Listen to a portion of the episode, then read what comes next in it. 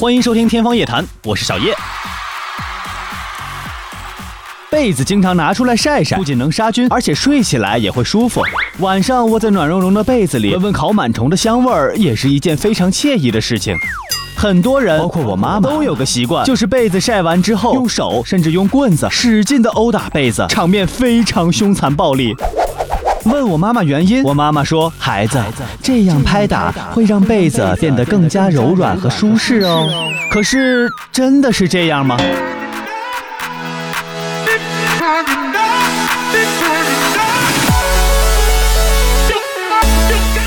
其实不然，在晒之前拍打拍打倒也无妨，但是在晒好之后再拍打，那就有点得不偿失了。因为在棉被中，棉花的纤维粗而短，十分容易断裂，尤其是在刚刚晒好变得干燥之后，如果用棍子用力拍打，就会使棉花的纤维断裂成灰尘般的棉尘跑出来，这样你的棉花被子就会越打越薄，越打越不舒服。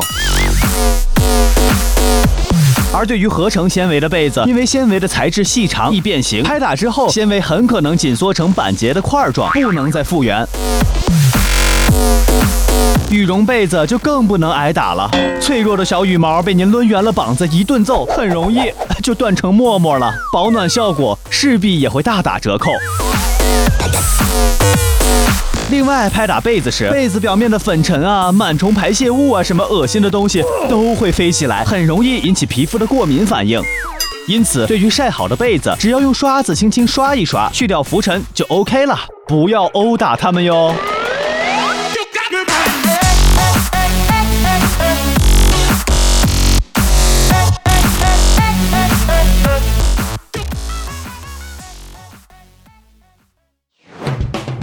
感谢收听《天方夜谭》，我是小叶，拜拜。